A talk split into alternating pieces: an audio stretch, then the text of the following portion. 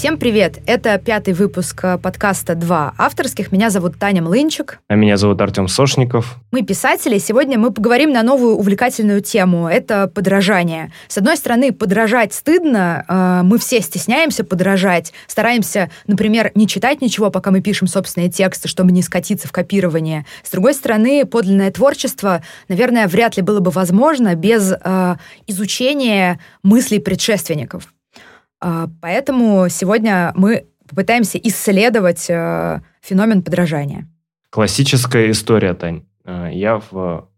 когда первый раз поехал в Турцию, читал Архана Памука Памука. До сих пор не знаю, где ставить ударение правильно. И когда я там писал повесть «Отражение в луже», я заметил, что подражаю Памуку. А сейчас пишу второй роман, и так как весь мой год, как мы уже выяснили, это год Уэльбека, я замечаю за собой э, четкое подражание Уэльбеку. И вот это понимание, оно меня в определенный момент испугало. Потому что я подумал, что я посредственный автор, который умеет только подражать. Тебе вот это знакомо вообще, нет? А у меня вопрос сразу. А ты заметила, что ты подражаешь стилю этих писателей? Или ты крадешь у них какие-то мысли? Бывает, что ритму. Бывают приемы какие-то краду. Вот мы э, в прошлом выпуске, или в позапрошлом уже выпуске, э, обсуждали Уэльбека, и я заметил, что некоторые из его приемов я просто пру. Ну, например, люблю теперь детально описывать процессы, используя какие-то знания из энциклопедии и Википедии. То есть э, просто крайняя детализированность, правильно? Ну да, взял прием, его переиспользовал. У Памука в черной книге есть очень много таких эссе, газетных статей, где герой, в общем-то, один из героев выпускает их э, в газете «Мелиет». То ли ежедневно, то ли еженедельно, по-моему, ежедневно, я не помню. И когда я писал «Отражение в луже», там главный герой выпускал по одному посту в день ночному свой телеграм-канал. И это тоже вроде бы подражание. И я даже в мелодике некоторых фраз чувствовал, что я начинаю подражать ритму, длине предложений. В общем, я схватил эту интонацию и тащу ее за собой, видимо, подсознательно, потому что мне самому нравится такая проза. И я до сих пор не разобрался, хорошо это или плохо. Ну, ты вот э, спокойно об этом говоришь, в общем, признаешься в том, что ты э, так делаешь, и тебе не кажется это чем-то стыдным? Или все-таки тебе неловко, и ты признаешься только потому, что мы решили на такую тему поговорить? Мне неловко, потому что я вообще сторонник, э, такой поклонник Шаламова, а Шаламов очень категоричен э, вот в вопросах подражания. Почему? А, потому что он э, говорит о том, что чужая интонация – это плагиат. И что писатель – это прежде всего читатель, который преодолел чужое зрение и научился видеть сам. Вот это отличает читателя от писателя. И если писатель видит сам уже, то рано или поздно он находит свои средства изображения. То есть он как бы должен убедить читателя в своем мире собственными приемами, собственной интонацией. А если же, ну, если же ты просто подражаешь, то ты вторичен, тебя быстро забудут, и никакого шанса на будущее у тебя нет. Вот э, это очень, мне кажется, красивая и классная мысль, и я тут солидарна с Шаламовым. Я, конечно, сама грешила кое-каким тоже воровством, но не интонационным, а сюжетным. А, у меня бабушка э, жила в Бресте, в Беларуси, я гостила у нее каждое лето в детстве, и у нее были такие стопки книг, э, которые назывались «Заговоры сибирской целительницы». Они стояли вот прям в комнатах до потолка. Это такая странная литература, как бы целебная, или я даже не знаю. Вот э, книжка состоит из писем, которые люди пишут сибирской целительнице, некой Наталье, которая живет где-то в Новосибирске, и они рассказывают про свои беды. А она отвечает им э, вот советами, значит, что им делать, какие заговоры применить, какие магические средства и так далее. И вот эти письма людей, они были иногда чудовищно вот э, странными, мистическими, естественно, связанными с разными э, волшебством, с какими-то потусторонними явлениями. И вот я бы пожала руку человеку, который вот пишет эти письма, потому что наверняка там где-то в издательстве сидел, наверное, один какой-нибудь автор, который занимался составлением этих писем. И вот меня настолько поразило. Ну, то есть я случайно как-то взяла одну из этих книг, открыла, и я не смогла оторваться, я прочитала все. И потом, когда я писала рассказы где-то мне было, мне кажется, лет 20, наверное, как-то так. Я писала такие мистические рассказы, и я для парочки сюжетов взяла э, сюжет э, из этих писем и построила свою, значит, интригу, э, тайну, которая, на которой, в общем, базировался мой текст, именно на вот э, сюжете, взятом из этих писем. И мне потом люди, читатели, говорили, ничего себе, какой остроумный сюжет, как здорово, как это ты так придумала, а я не придумала, я украла. Но я никому об этом не говорила, конечно же. И я первый раз сейчас делаю coming out.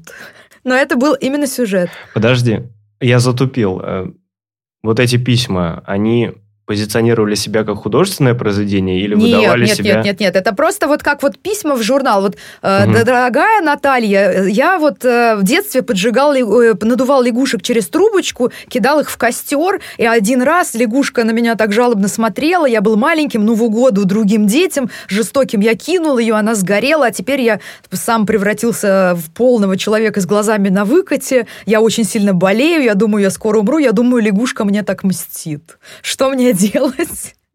И там заговор, как вылечиться.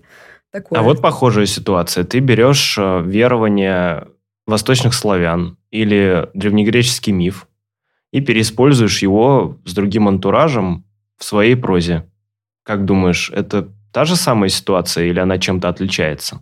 Ну вот э, мы же знаем про э, Джозефа Кэмпбелла «Тысячеликого героя» и Владимира Пропа «Морфологию волшебной сказки», да, которые сделали открытие в начале 20 века относительно э, похожих сюжетных функций в куче античных мифов и куче разных сказок. И, в общем, выделили эти функции, и этими книжками польз, пользовались и пользуются с успехом сотни сценаристов, сотни успешных фильмов, там, мультиков, сценариев «Король лев», «Аватар», «Звездные войны», можно бесконечно перечислять, построены именно на открытиях этих вот э, филологов. Значит, и э, собственно, взяв сюжетные функции, да, какие-то мифы, например, архетипические, можно написать, например, бытовой или производственный рассказ, и схему, если ты это качественно сделаешь, за этим текстом никто никогда не увидит, ну, только, только опытный читатель. Вот. А, мне почему-то не кажется, что это... Ну, то есть, возможно, это можно обозвать э, чем-то, не знаю, тупым бездушным конструированием, каким-то каким-то таким ремеслом, э, штамповкой там и так далее, но э, я не считаю это плагиатом или э, подражанием или воровством. То есть мне кажется, это как раз использование такого вот всеобщего материала, какого-то коллективного бессознательного, на котором зиждется во многом вообще наша культура, и тут Поэтому, мне кажется, пользоваться можно. Главное, будь добр, делай это с непревзойденным качеством. Потому что это может быть сделано, мы же знаем, что это может быть написано дико бездарно, это будет э, это ерунда, это может быть сделано гениально. Вот. вот мне кажется, мы сейчас нашли трещину во льду. Есть э, у любого ремесла есть набор инструментов. Чем бы ты ни занимался, у тебя должен быть инструмент. Архетипичные сюжеты, приемы, функции, Проб, Лотман, Кэмпбелл, все, кого ты перечисляла, предоставляют нам набор инструментов. Но то, как ты будешь пользоваться этим инструментом, это вот уже разговор про интонацию. Вот Шаламов, возвращаясь к нему, он э, различал, очень четко выделял интонацию как, знаешь, как э, отдельную вещь. Он, конечно, больше про поэзию говорил, но у него поэзия и проза в эссе всегда близка. Он говорил, допустим, что существует ямб Пушкина, существует ямб Лермонтова, а существует ямб Пастернака. Вроде бы размер один и тот же, но на выходе получаются совершенно разные произведения. Соответственно, размер, его нельзя включать в интонацию, он может быть не индивидуальным. Это инструмент, по сути.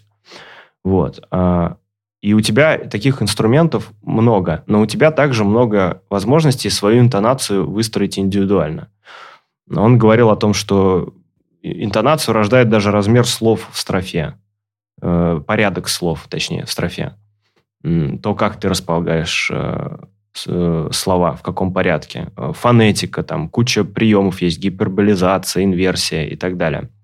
И, соответственно, у нас тоже наверняка можно в прозе отделить инструментарий от интонации. И вот у нас есть куча вариантов того, как свою личную индивидуальную интонацию выстроить. Но без выстраивания этой индивидуальной интонации ничего не получится. ты останешься... Безусловно. Знаешь, как э, в одно время я видел целый поток книг, которые выпускались у авторов, и на блербе писали «Новый Довлатов». Да. Вот ну да. вот э, хочешь нового Довлатова читать? Вот я, например, не очень. Ну и где они все? Я, я помню эти фамилии, я не, не буду их называть, я помню их примерно.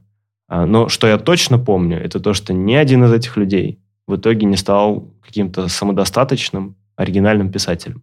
Ну, я, да, я согласна, что на на таком вот подражании интонационном ты далеко не уедешь. И, и им очень легко заразиться. То есть, может быть, вот эти вот авторы, которые, э, которых так называли, делали это несознательно. Но я, например, когда что-то пишу сама, я стараюсь не читать.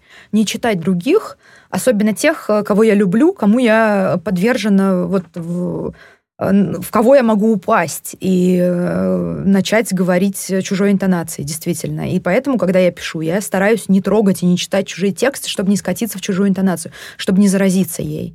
А когда читаешь, не пишешь. Ну, когда, да, например, я изучаю что-то, вот я, э, безусловно, вот я писала роман «Ловля молнии на живца», я, конечно же, посмотрела, что есть э, в русской литературе касаемо электротехники. Каким образом э, она, э, в общем, описывается, там, работает в разных, у Стругацких, например, это есть, у э, Данила Гранина это есть, у него есть несколько романов на эту тему. Я прочитала это все, да, я посмотрела, как они там чего делали. Я, безусловно, поучилась чему-то. То есть я не могу сказать, что я посмотрела и, и, и как бы открестилась. О- окей, я холодно, как хирург, изучила и пошла дальше. Нет. Я могу сказать, что, наверное, я, может, где-то грешу чуть-чуть тем, что я кашу, может, где-то под, э, под э, Гранина в своем тексте. Возможно. Но пока я писала, я специально не трогала, не читала и никуда не заглядывала, чтобы не, э, ни у кого не брать. Потому что я здесь вот действительно солидарна с Шаламовым. Мне кажется, что прям вот так вот гадко копировать, это очень, э, очень плохо. Вот. И это потом, всег- потом как-то всегда видно начитанному человеку, и ты рискуешь э, просто э, стать вторичным автором, а мне кажется, нет ничего хуже, чем быть вторичным. У него еще, знаешь, какая интересная мысль. Он говорит о том, что поэты всегда читают свои произведения лучше, чем актеры. Истинные поэты. Потому что они владеют своей интонацией, а актер осваивает чужую. Ну, кстати, вот у меня был случай, когда мои тексты читали актеры, и это было странно. То есть они, они, наверное, делали это профессионально. Это было несколько там перформансов разных. И, э, но мне было прям, мне хотелось под стул вот в театре за, за- спрятаться от того, что происходило. Потому что это не мой, не мой голос. Да, я вообще не представляю, как кто-то озвучивает мой текст э, с вот, а у тебя с тобой интонацией. это было. С тобой же это было. Вот твой э, роман «Наблюдатель» ведь озвучили. И у тебя, насколько я помню, тоже было странное ощущение. Как ты корректно выразилась. Ну, это было Ну, очень непривычно. Но непривычно было, потому что, да, герои звучали абсолютно иначе, чем у меня в голове. Конечно, я бы прочитал по-другому очень многое, но читателям понравилось. Они говорили, какой классный чтец, как звучит аудиосериал, вау. Ну, мне тоже понравилось, у меня не было. Я помню твою реакцию, и помню, когда я послушала, подумала, да, блин, чё, все нормально? Потому что читатель, он моей интонации у меня в голове, вот этой музыки, он не слышит. У него своя. Вот это, кстати, очень интересно, потому что получается, что есть еще зазор между писательской интонацией и читательской. Ну, как любое искажение субъективное. Э, Ты можешь как бы подстелить соломку и где-то поставить флажки для того, чтобы читатель двигался по твоей интонации, но на 100% он не прочитает текст так же, как ты. И на 100% у него не возникнет та же картинка, что и у тебя, да? Ну, то есть он героев будет иначе представлять, мир окружающий иначе, основываясь на своем опыте. Это интересно. Наверное, Шаламов говорит об индивидуальной интонации еще и потому, что это больший шанс на успех.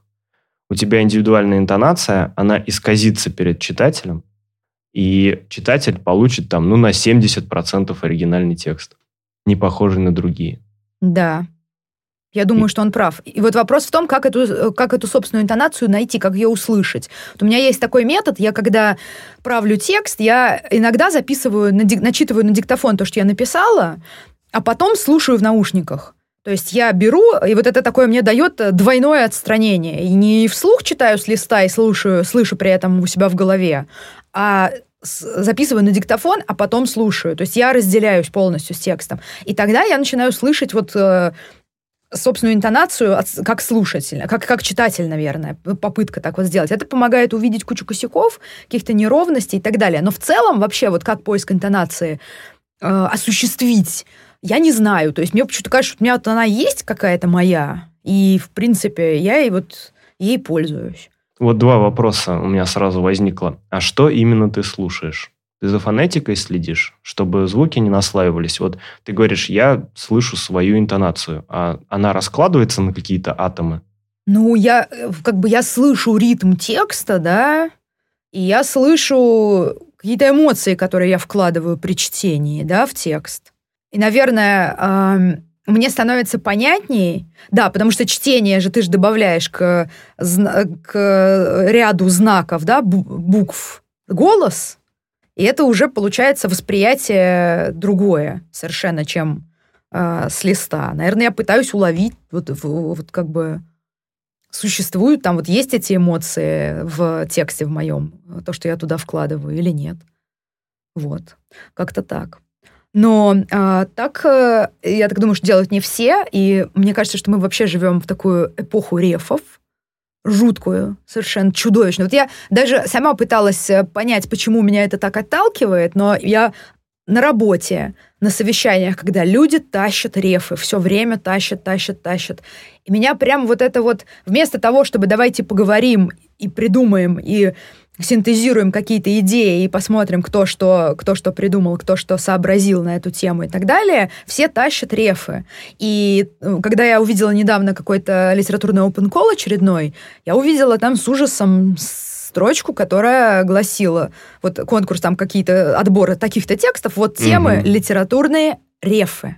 И там перечислены несколько а, авторов, несколько произведений. И реф — это что такое? Это я должна, типа, открыть этот рассказ и написать закос на него, что ли, и прислать им на open call, и меня тогда возьмут? Ну, то есть это просто вот... Меня это настолько вот как-то выворачивает. Что это? Ну, ну, подожди, это же, мне кажется, эстетическая уже категория. То есть они хотят, чтобы работы, которые были присланы на open call, соответствовали вот... И там дальше идет список, и ты же примерно видишь пузырь в котором находятся люди. Я видел э, два open call, и я думаю, мы даже об одних и тех же говорим, где прямо списком, да, написано, вот, ориентируйтесь на это. И ты видишь, что это э, примерно книги одного и того же издательства или там двух издательств. Ну, не знаю, там, типа, No Kidding, э, Поляндрия, No Age, еще что-нибудь. Это автофикшн, западный, То есть, а какой оригина... маргиновский. О какой оригинальности можно тогда говорить, ведь каждый open call нацелен на то, чтобы выявить оригинальных авторов, если ты даешь эти гребаные рефы. Приветики, напишите также. И тут возникает вопрос про про запрос рынка и читателя, который читатель становится субъектом литературного процесса. Вот тут э, нюанс. Сейчас я все еще держу в голове второй вопрос, который у меня к тебе возник, но давай о нем попозже. А, ты очень интересную тему сейчас затронула. Смотри, я вообще думаю, что 90% выпускаемых книг – это подражание кому-то или чему-то. Ну, невозможно в каждом open call находить, э, намывать золото. Находить человека с оригинальным вкусом, интонацией, языком. Это редко. А я думаю, можно. Да можно. Да там 20 работ, Тань. Ну, там сколько? 200 работ, и там будет точно кто-то клевый. Нет, в финале там они отбирают 20, ну, допустим, 10-20 авторов и что из них все 10-20 рассказов будут оригинальными, нет, там будет, ну, один максимум. Ну ладно, да, хорошо. Это крайности опять. Правильно, да. Ну, то есть ты просто читаешь потом какой-нибудь ЗИН или результат open call, и ты, такой, и ты прям видишь, кому, ну, что нравится этому автору, кому он подражает. И с нами то же самое происходит. Там есть небольшой нюанс, что ты слеп чаще всего к подражанию и не догадываешься о том, что ты косишь под кого-то. Но смотри, э, во-первых, как я понял, Шаламов не осуждает людей, которые не нашли сразу свою интонацию. Он осуждает тех, кто остановился в поисках. Он там прям перечисляет в эссе фамилии. Я говорю про два эссе. Э, о правде в искусстве у него есть такое произведение. Ну да, эссе, по сути. И поэтическая интонация. Вот два. Мы ссылки приложим в описании, их стоит почитать. И он говорит, он прям приводит э, примеры писателей или поэтов, которые стали кому-то подражать и остановились, не стали искать собственную интонацию, не преодолели это. И э, действительно, я этих поэтов не знаю. Видимо, их справедливо забыли, потому что они вторичны. Но к чему я это все вообще, блин? А, я это к тому, что, во-первых, искать интонацию через подражание другим – это нормальный авторский процесс. Ты, особенно если ты молодой или начинающий, главное не быть слепым, в определенный момент понять, что ты подражаешь, и это преодолеть. Ты можешь забрать что-то лучшее у автора. И у Шаламова есть еще э, два оправдания для таких, как я. Первое. Э, вот переть интонацию у иностранных авторов не стыдно. Он говорит, что если бы Мариме писал по-русски, то многих вещей Пушкина не было бы. А вот э, национальный язык – это ограничение, и у Эльбека, в общем, можно спереть, а у Довлатова нельзя. Потому что Довлатов писал на русском, а Уэльбек пишет на французском. А, и второе – это заимствование более талантливого, умения талантливого. Это вообще очень интересная вещь. Он просто прямо заявляет, что каламбурную рифму Маяковский взял у Саши Черного. И еще у Петра Потемкина. Но я, если честно, Потемкина не читал. Но теперь это считается неотъемлемой частью поэтической интонации Маяковского. Вот просто твою оригинальную интонацию возьмет популярный писатель, присвоит себе, вовремя заметив, и она станет его.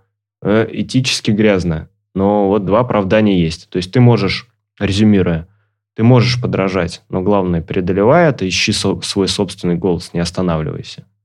Ты можешь без зазрения совести брать у иностранных писателей и можешь брать у менее популярных, но тут уж кому совесть позволит.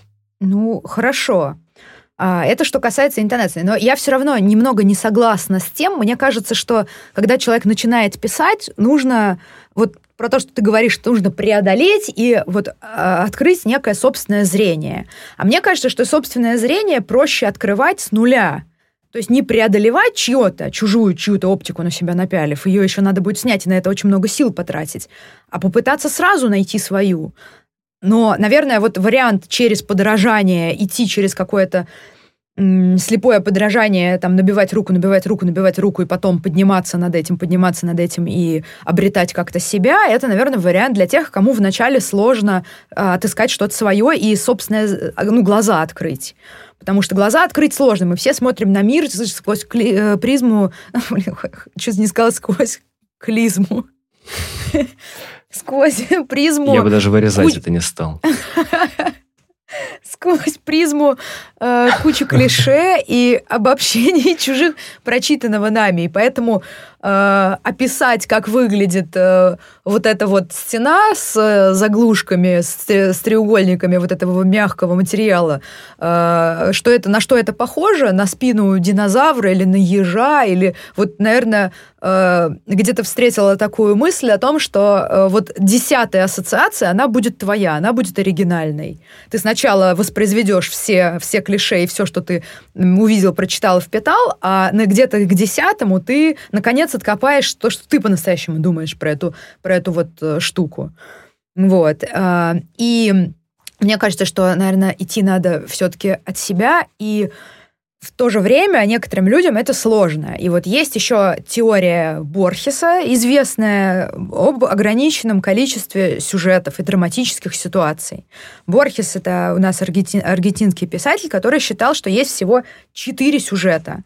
Это взятие города, э, взятие крепости, взятие города, это путь домой или возвращение домой — Тут можно, ну, и про взятие города, там это Илиада, про возвращение домой, это, конечно же, Одиссея, это многочисленные произведения. Например, «Москва-петушки».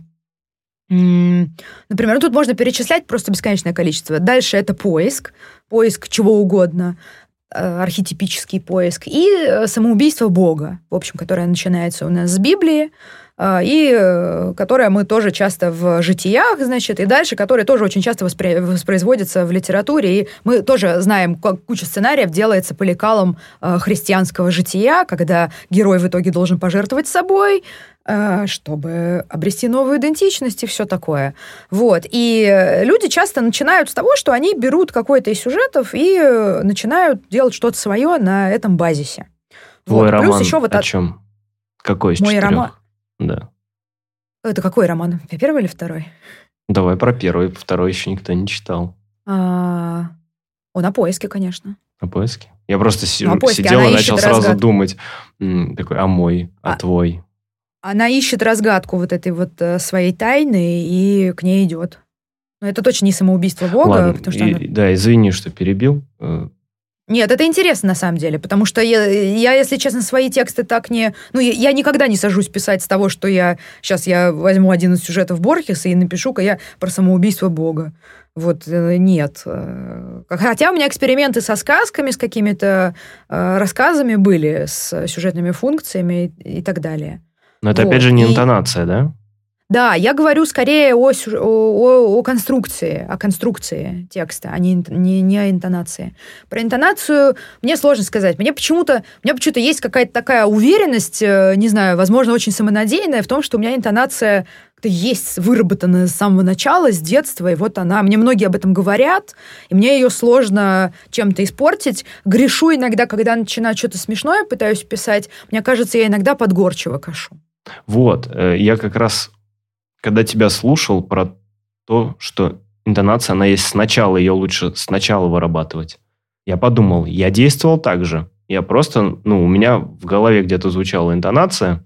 Я начал писать короткие смешные рассказы там в один из ВК-пабликов, куда меня позвали мои знакомые. А потом, когда эти рассказы начали репостить и лайкать, я увидел кучу комментариев в стиле «О, как угорчиво». То есть я подсознательно копировал чью-то интонацию, которая уже существовала в литературе. И я понял, что без изучения литературы я не пойму. Я могу 10 лет писать со своей интонацией, а потом понять, что эту интонацию кто-то уже изобрел до меня.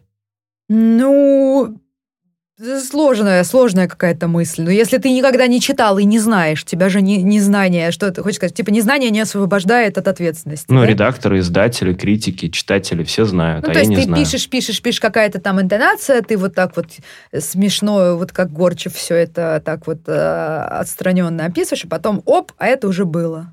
А потом выходит тебя- книга, и на блербе написано «Новый Довлатов». Ну, если честно, мне кажется, что некоторые авторы из нашего поколения э, льстятся и любят, когда их вот как-то с кем-то так вот сравнивают, и, возможно, даже стремятся к этому. Что это не считается каким-то зашкваром, а считается вот э, нормально так. Вот меня тут, не знаю, Пелевиным. Хотя для меня, например, вот больше, вот огромное количество, вот когда на всяких семинарах литературных, еще где-то читаешь, вот просто каждый третий же косит под Сорокин или под Пелевин. Ну, им нравится, наверное, что их сравнивают. Это просто тешится тщеславие мимолетно. Но это всегда очень плохо, и это очень часто без понимания, что делают Пелевин и Сорокин в своих текстах. Кстати, про них тоже можно поговорить с точки зрения подражания. Ведь что они делают? Сорокин берет советскую литературу, со- соцреализм, и просто уничтожает его, деконструирует его. Он берет эти вот рассказы, тексты, которые каждому из нас знакомы с детства, которые у нас на генном уровне в нас э, плещутся, да, и извора- выворачивает их наизнанку и показывает, что это все вот была какая-то ерунда. А Пелевин ком- компилирует, например, ну, в своих э, сейчас... э, я вот последний роман пока сейчас только в процессе, но он Чапаев и пустота, например. Он берет э, роман о Чапаеве, вполне понятный советский, и добавляет туда, вводит туда персонажа буддиста и персонажа декадента. Вводит туда других. И у него получается такая вот, собственно, не стилизация, но какой-то вот такой постмодернистский винегрет, который в итоге становится самобытным и считается гениальным произведением. Ну, то есть, получается, что Сорокин, я сейчас подумал, когда ты говорила про советский роман, он ломает структуру. А интонационно про него есть что сказать? Ты сможешь кусок текста Сорокина вне книги, просто два абзаца, прочесть и сказать, о, это Сорокин.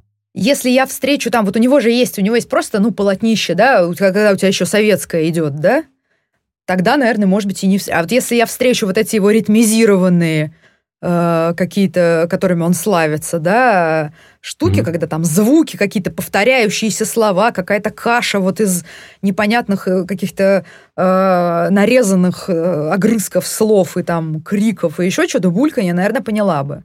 Но вот э, интересно еще то, что оба эти автора, они прославились, они стали фактически классиками, взяв то, что было до них, и, то есть они залезли на плечи, грубо говоря, советским авторам, там, и жестоко с ними расправились, да, и построили на этом свои, в общем, имена и так далее. А что было бы, если бы их можно было бы поместить в вакуум?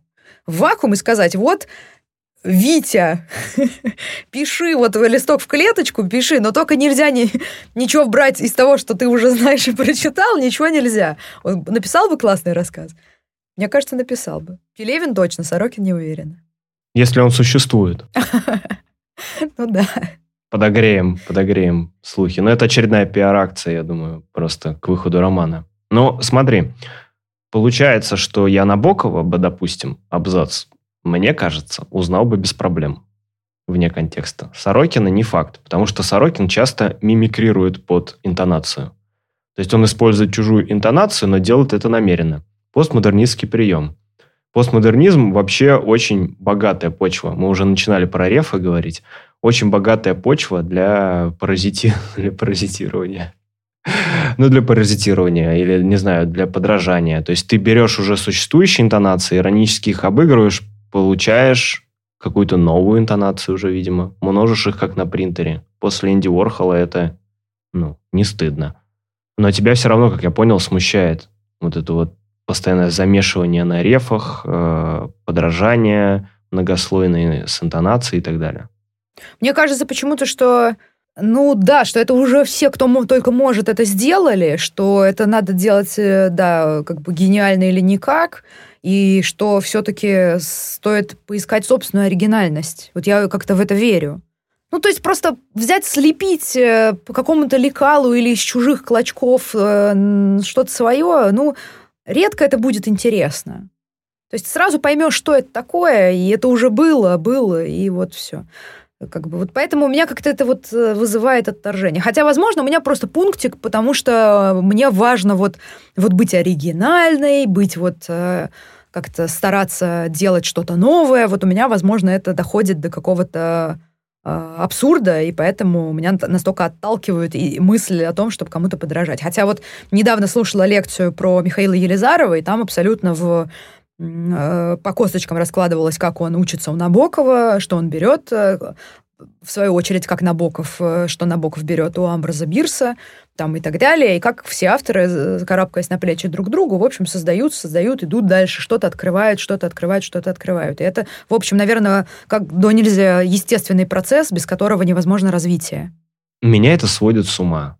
Я понимаю, что выработать собственную интонацию ужасно сложно. Вот, опять же, Шаламов в эссе говорил о том, что многие поэты и писатели подражают великим, потому что их не издают в Союзе. И он призывал издать Мандельштама, там, Цветаева, Ходосевича, Цветаева, Цветаеву, Ходосевича, Гумилева, там, Белого и так далее, чтобы, наконец, молодое поколение увидело, что такие интонации существуют, и не копировали их подсознательно или там на ощупь. У нас сейчас все издано, но абсолютно невозможно все прочитать, потому что нет времени. Невозможно узнать весь этот ворох интонаций. А, как в этом разобраться, я не понимаю. То есть ну, мы с тобой оба, видимо, пришли к мнению. Мы, во-первых, отделили структуру от интонации, поняли, что интонация все равно должна быть оригинальным, а оригинальной. Это хорошо. А, во-вторых, что ее нужно выработать. Но как ее вырабатывать? Ну, закрываться в комнате, читать огромное количество книг, определять интонацию и выкидывать это из своих текстов. Что делать-то? А мне кажется, Артем, у тебя уже есть интонация. У тебя она просто есть, и все. Вот ты сейчас присылаешь э, фрагменты нового текста, я понимаю, что это твой текст, твоя интонация. Я помню твои первые рассказы, которые я читала, и там есть та же интонация. Вот она лежит под... Э, то есть тут я понимаю, что текст более качественный уже, ты уже вырос, э, ты э, развился там и так далее. Но это вот что-то, какой-то такой вот контрапункт, который за, за буквами, за звуками, за ритмом, за сюжетом, за словами, что-то вот такое есть. я понимаю, что я, когда это держу, что это твой текст. Точно так же я, например, читаю Сашу Нестерову, да, нашу подругу, и я, у нее тоже есть оригинальная интонация. И вот, мне кажется, возможно, это дано или нет. То есть мы готовы людям сказать, если у вас нет интонации, идите нахер. Как проверить, есть интонация у человека или нет? Мерила для того, чтобы э, исследовать и понять, есть, есть у человека интонация или нет, я еще не изобрела. Может быть, надо подумать в, в эту сторону, как, как это понять. Есть свои, может быть, может быть, кстати, кто-то писал на эту тему, надо посмотреть. Вот. И еще я хотела сказать про то, что если мы отбросим э, всякое подражание, мы лишаемся сразу кучи всяких любимых и гениальных произведений. Потому что, например, э, у нас доктор Айболит — Корней Чуковский, вот есть гипотеза, что он э, украл доктора Дулитала у британского такого писателя. Незнайка, например, это тоже вот э, Носов говорил, что он читал такую вот книгу Анны Хвольсон, это такая русская дореволюционная писательница, и у нее был, была книга «Царство малюток». Вот он прям рассказывал, он ну, открыто говорил, что он взял оттуда, в общем, Незнайку и так далее. И куча, куча всяких классных, очень оригинальных и классических уже там вечных произведений и героев, которые наш, э, очень важны для каждого из нас, они э, родились в результате там, некого, подра... некого подражания, адаптации, э, ремейка, можно так сказать, и так далее. Поэтому, конечно, все это имеет право на существование. Особенно если ремейк не хуже оригинала. Бывает же такое. Да, и бывает же, что и лучше, что некое подражание, оно переигрывает вот то, что ты сказал про э, идею о том, чтобы взять э, э, у кого-то маленького, да, что-то, например, когда, да, какой-то популярный автор берет э, у, кого, у кого-то непопулярного автора и превращает это в присваивает, да, вот. Как-то так. Ну что ж, ладно. Тогда мы можем, наверное, посоветовать и себе, и слушателям искать интонацию. Опять же, здесь мне близок Шаламов, он очень серьезно к этому относился. Говорил о том, что Пока в строках не выступит живая кровь, поэта еще нет. Вот, есть только версификатор. Э, что-то про живую кровь, мне кажется, он тоже подрезал у кого-то. Помнишь, там что-то типа писать просто, просто садись за стол, вскрой вену и пиши. Вот такое что-то было. Да, да. Будет смешно, если про ну, вот эту вот мысль про невозможность подражания он тоже заимствовал у кого-то. Надеюсь, что нет. Ну, да, поэтому Ответа на вопрос, подражать или нет, э, по-прежнему, наверное, э, у нас как такового нету. Мне кажется, тут э, надо идти от, от себя. Я все-таки больше голосую за то, чтобы не подражать. Я голосую за то, чтобы изучать и исследовать максимум, становиться все более, более, более начитанным автором с каждым годом. И тогда это само, в общем, все прочитанные тексты будут составлять ваш авторский капитал и будут Э, сами помогать с помощью бессознательного. А сознательное копирование и э, воровство. Хотя вот есть такая мысль, что плохие писатели пишут о себе, нормальные писатели опираются на предшественников, а гениальные писатели воруют. Вот, очень э, дерзкая, да, мысль, но я все-таки голосую за поиск, за поиск оригинальности и собственного зрения. Что у нас у всех оно оно есть, и нужно просто поверить и немножко внимания уделить тому, чтобы взглянуть на окружающий мир заглянуть внутрь себя потом. Ну, еще мы, рассуждая об этом, нашли причину перечитывать собственные тексты. Вот можно перечитать спустя пять лет и проверить, была твоя интонация искренней или нет. Ну и помимо этого еще, конечно, мрачно охуеть от того, насколько ужасно ты писал. Я вчера перечитывал свой первый рассказ. Это просто отвратительно. Я, если честно, вот, не могла свою книгу брать в руки, просто мне было вот стыдно. А, а недавно меня попросили э, знакомый делать 3D какие-то, и говорит, скинь мне несколько сцен, вот я думаю за 3D, 3D сделать вот сцены какие-то, кинь какие-то вот прикольные. И я начала рыться в, прям вот в редактуре, в вордовском документе, и я подумала, ну нормально, а неплохо. Меня тогда давно... Нет, это приятно, да, такое тоже бывает. Но не всегда. Ладно, хорошо, мы сегодня разболтались. Э, мне кажется, мы отлично обсудили тему подражания. Так что, если вы еще помните, с вами подкаст «Два авторских». Меня зовут Артем Сошников. Меня зовут Таня Млынчик. Э, рассказывайте нам о том, кому подражали или подражаете вы. Делайте собственные каминг-ауты в том, э, под кого вы косите. Присылайте их нам в бот. Мы с удовольствием э, прочитаем, потому что не одним же нам признаваться в постыдных литературных злодеяниях. Да, и чекайте ссылки в описании. Там будут как раз два эссе Шаламова. Почитайте. Вообще, почитайте все его эссе. Шаламов крутой. До новых встреч. Пока.